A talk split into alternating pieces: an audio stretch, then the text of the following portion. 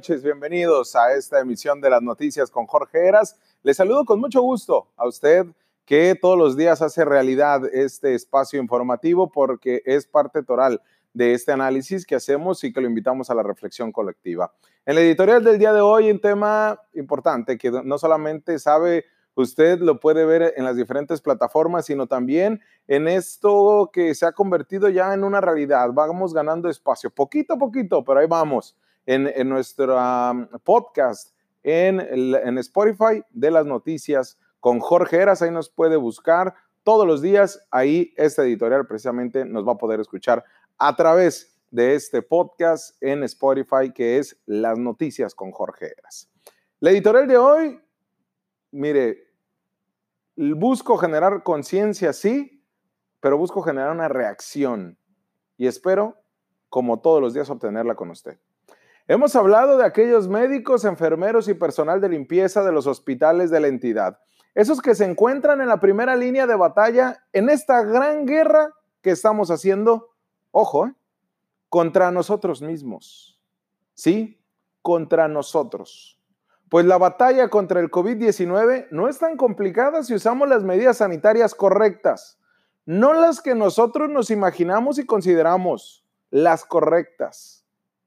No se trata de nosotros contra el virus, es nosotros contra nosotros mismos porque no entendemos que solamente así, actuando en cohesión, podemos salir adelante.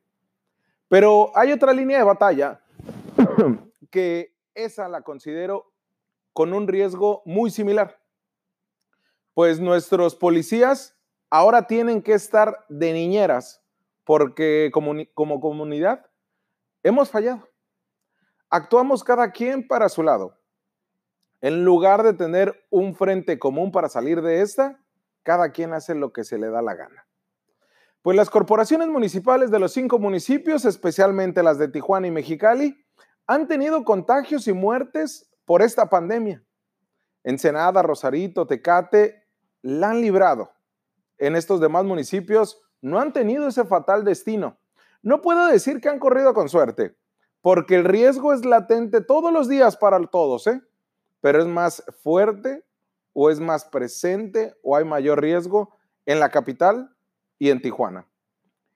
Déjame decirle los números, pero esto va más allá de estadísticas son padres de familia que no han llegado o que ya no están en sus casas. En Tijuana han fallecido siete oficiales de la Policía Municipal, dos por COVID-19 de manera directa y otros cinco por complicaciones respiratorias. No se ha decretado que hayan sido por COVID, sin embargo, presentaban toda la sintomatología. Esto ha sucedido durante la crisis sanitaria que golpea Baja California, así lo dijo el secretario de Seguridad Pública de aquel municipio, Jorge Alberto Ayón Monsalve. De las 3.700 personas que integran esta corporación municipal en Tijuana, 140, entre ellos policías activos, fueron mandados a sus hogares por su condición de vulnerabilidad y otras 96 por registrar síntomas de gripe o sospechas de contagio. Al menos una decena de policías tijuanenses han dado positivo a COVID-19, entre ellos el jefe de distrito de la mesa, el oficial Galindo Rojas y el director general de la Policía y Tránsito Municipal, Roberto Esparza Trujillo. Así, los números en Tijuana son altos, ¿eh? No es cosa menor, pero su plan tuvo un manejo desde un inicio. En Mexicali, en la capital, son ya 40 agentes confirmados que tienen o que dieron positivo a COVID-19, 120 sospechosos y tres muertes el agente Santos González y Alonso Rodríguez, quienes murieron por neumonía típica, pero con toda la sintomatología de COVID-19. Y este lunes falleció Miguel Ángel Ceseña Gómez, que tenía 22 años en la corporación. 22 años y el día de hoy fue su último día. Falleció en el Instituto Mexicano del Seguro Social. El COVID le ganó la batalla, pero nosotros mismos, por la irresponsabilidad, hemos causado esto. Algo que he resaltado es que no se tiene un criterio un informe para la atención de estos agentes y no hay un plan estratégico interno de salud ni de seguridad para la ciudad, para los cinco municipios, pero especialmente la capital, en tiempos de COVID-19. Prácticamente están como a Dios les da entender en la policía municipal. No existe esa estrategia y cada vez se resalta más.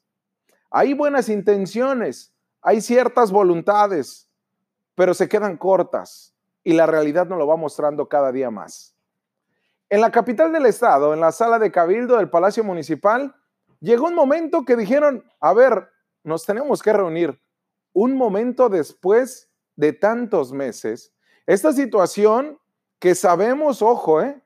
venía desde el mes de diciembre en China, en Wuhan, y se nos dijo, va a llegar a Baja California. Todavía a finales de enero y en febrero el secretario de Salud, Alonso Pérez Rico, y el, subsecretario de Salud a nivel federal, Hugo López Gatelo, dijo una y otra vez, va a llegar a México y vamos a estar en situación crítica. No se hizo una reunión previa, no se hizo un plan estratégico previo en ninguna de las cinco municipios, ¿eh? Ojo, pero en Mexicali resalta más. Y es por eso que, pues, esta semana las fraternidades tuvieron una reunión con la alcaldesa Marina del Pilar y la directora de la Dirección de Seguridad Pública Municipal, María Elena Andrade, así como la presidenta del Comité Ciudadano de Seguridad Pública, la licenciada Alma Araujo. En esta reunión le solicitaron apoyo por la contingencia de salud para todo el gremio policial de esta ciudad con los siguientes conceptos. Uno, que se otorgue vacaciones después de acumularse tres o más periodos a quien lo solicite, que no prescriban. Dos, que se otorgue como plan de contingencia a todos aquellos elementos que hayan resultados positivos en el estudio de COVID y lo voy a explicar por qué ahorita. Tres, que se gestione entre instituciones públicas o privadas la prueba COVID para todos aquellos elementos que presenten síntomas. Tienen que andar persiguiendo pruebas ellos mismos porque la corporación se ha visto totalmente incapacitada. Cuatro, que se proporcione por la Dirección de Seguridad Pública Municipal, mandos y asociaciones de policías una atención, seguimiento y apoyo personalizado a todos aquellos elementos que hayan resultado positivos en el estudio de COVID. Cinco, que se continúe otorgando los insumos preventivos, cubrebocas, guantes, gogles, caretas protectoras, gel antibacterial, sanitizantes, todo, todo a cada uno de los elementos. Y también en los centros policiales, así como en los separos para que cada uno de los uniformados cuenten con esos insumos y sean utilizados correctamente. Seis, la creación de una comisión de salud enfocada al apoyo de los elementos y sus familias con el fin de dar seguimiento oportuno y eficaz a la enfermedad para detectarla a tiempo, así como ser enlaces con autoridades médicas, búsqueda de medicamentos, incapacidades, apoyo administrativo, todo eso.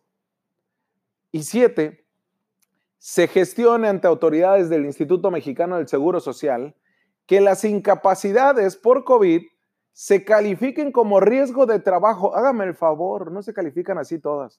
Para que se pague al 100%, por lo menos las primeras siete días ¿eh? de las dos semanas que están en resguardo domiciliario. Porque no están por gusto, están porque están en esa línea de batalla también. Y así ellos que dan COVID no todos los que actualmente están contagiados, esos 40 que están en resguardo domiciliario, no todos reciben el 100% de su salario. ¿eh? Ojo, ¿por qué? Porque no los meten estos planes de contingencia en los cuales tiene una coordinación el subdirector de la policía y sabemos las pruebas, ahorita los laboratorios están hasta el tope, sean públicos o privados. Para que te hagan una prueba tienes que esperar hasta el 3 o hasta el primero o hasta el 3 de junio. ¿eh? No llegas y te la hacen de volada. Lo mismo para nuestros policías, que deberían de tener un trato especial porque son los que están ahí resguardando la seguridad.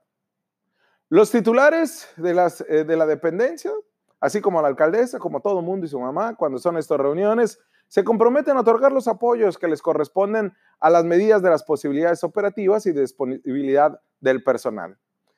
Sin embargo, déjenme compartirle el sentir de un policía, que yo no le pongo nombre, pero más que de un policía, es de toda la tropa. Ese sentir de los policías, este sentir que no tiene nombre, pero tiene este gran peso, que en esta pandemia se reduce en cuatro etapas que me lo platicaron. Grupos de diferentes lados de los policías, municipal de Mexicali, platicado directamente con ellos. Me lo dividieron en cuatro etapas que yo se las comparto. Y en estos 70 eh, días de medidas sanitarias que se han vivido, esta es la voz de los que nadie escucha, es la voz de la tropa, no de ningún líder de fraternidad ni de todos aquellos que, pues, eh, eh, que dicen estar con los policías y que sí lo están, pero son de los que los policías que están a pie, esos que son utilizados como carne de cañón para la ocurrencia de directivos que van y vienen cada tres años con diferentes planteamientos, estrategias, fobias, filias, gustos, querencias. El policía, ese es el sentir. Me dijeron, eras, el policía nunca ha dejado de realizar su trabajo, desde el inicio y hasta este día. Han solventado los insumos de ellos mismos en un 50 y en otro 40% lo han otorgado a la iniciativa privada. 50% ellos mismos se han comprado sus insumos. 40 se los ha dado los empresarios y la misma sociedad. Y el último 10% el gobierno mismo. Y además me dijeron, eras, el que nos ha dado el gobierno ha sido de mala calidad. Pasamos a la segunda etapa. Nos dicen, desde el inicio nunca hubo un plan de contingencia, eras.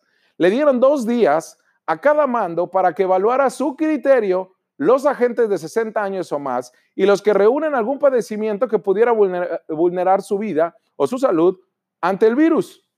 Y ante esta situación retiraron de las calles alrededor de 200 agentes sin supervisar la veracidad de la información, integrando en esos listados policías que ni reunían esos requisitos, nada más porque me cae bien el compadre, y dejando laborar gente de 55 años o más con enfermedades crónicas propias de su edad. Así varios elementos de la corporación que ya lo denunciaron de manera directa en este espacio optaron por restringir cada vez más los permisos para entrar al plan de contingencia, cayendo totalmente en esto, en una negligencia al tener laborando a los policías con síntomas. Fueron caso de dos que fueron hospitalizados en el, en el IMSS, ¿se acuerda? Así fue como se empezaron a cerrar estaciones a principios del mes de mayo, ¿eh? Por las negligencias y la indiferencia. La independencia, la primero de diciembre, la, la Miraflores, la subcomandancia noroeste, la de Hidalgo, la de Virreyes. Han sido algunas de estas que han cerrado para sanitizar porque dieron positivo algunos de los policías que ahí operaban. Al no haber una respuesta ni un plan de salud de parte de la dirección para proteger a sus policías, ¿qué hizo la gente? dijeron, eras, optamos por incapacitarnos, por contagio.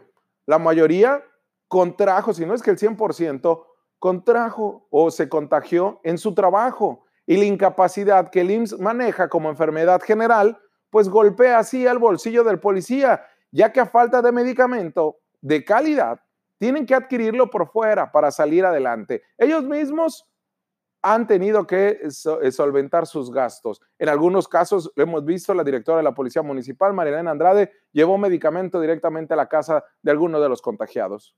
No hay un criterio uniforme para todos los que salen contagiados, ni sospechosos ni positivos. Me dijeron, Eras, tampoco hay un verdadero seguimiento personal a cada uno de nosotros que estamos contagiados. Me dijeron, Jorge Eras, aquí el policía entra a la tercera etapa, la más complicada, donde se agrava su situación y tiene que ser internado en una institución pública como el IMSS o el Hospital General. Al llegar ahí, la falta de coordinación institucional es todavía más grave, porque el familiar se debe de apoyar en las asociaciones, en las fraternidades, siendo los mismos policías, me dijeron, siendo nosotros mismos los que nos ayudamos. Y es por eso que cuestionan. Y la responsabilidad de la corporación y la responsabilidad del ayuntamiento, ¿dónde queda? ¿Dónde está otra vez apoyándose directamente en las agrupaciones, en las fraternidades que son las que sacan avante esto? Una institución como la Dirección de Seguridad Pública Municipal, la cual cuenta con más de 2.300 derechohabientes y no se puede contar con un convenio de parte de la policía, con la delegada del IMSS, con la alcaldesa, que se pueda comisionar a cuatro médicos o a uno si quieren para atender exclusivamente a las instalaciones como derechohabiente. Y la cuarta etapa, la última para cerrar, cuando la gente muere, cuando ya se dan el caso de estos tres decesos, se limitan a decir ¿Sabe qué? Se limitan a decir, fue un héroe sin capa. Y les dan aplausos y les dan el apapacho. Y hay un reconocimiento de que, bueno, pues es que sí, murieron en el cumplimiento de su deber. pero el seguimiento a los deudos, a las familias, ¿dónde queda? Si hubiera habido una planeación desde el 15 de marzo, se pudo haber salvado más vidas, ¿eh? De algunos de los agentes. Pero por miedo a quedarse sin elementos, se está arriesgando a todo cuando la única autoridad responsable, sabemos, pues obviamente es cada municipio, pero también el gobierno estatal. Ha habido un olvido a las instituciones de las policías municipales. Aquellos que se echan mano cuando no pueden, o cuando las policías estatales no pudieron, el policía municipal hoy por hoy es el más desprotegido. Y ahora es donde debería entrar la experiencia de solicitar el apoyo en las mesas de coordinación, solicitar ayuda a las demás corporaciones del Estado, a la federación. Pero es más fácil decir que estamos haciendo las cosas bien que aceptar el error. Le hago una pregunta y con eso nos despedimos de este editorial. ¿Quién ha evadido su responsabilidad? Sí, la autoridad. Pero ¿quién ha evadido más su responsabilidad? Nosotros como sociedad. Los grandes responsables de esta situación que esté así tan complicada somos nosotros mismos. Hemos fallado, señores, como mexicalenses. Hemos fallado como baja californianos. Hemos fallado como tijuanenses, como ensenadenses. Hemos fallado.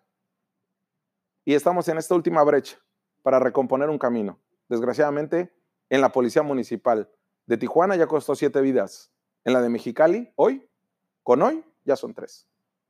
Vamos a una pausa comercial y regresamos porque tenemos más que analizar.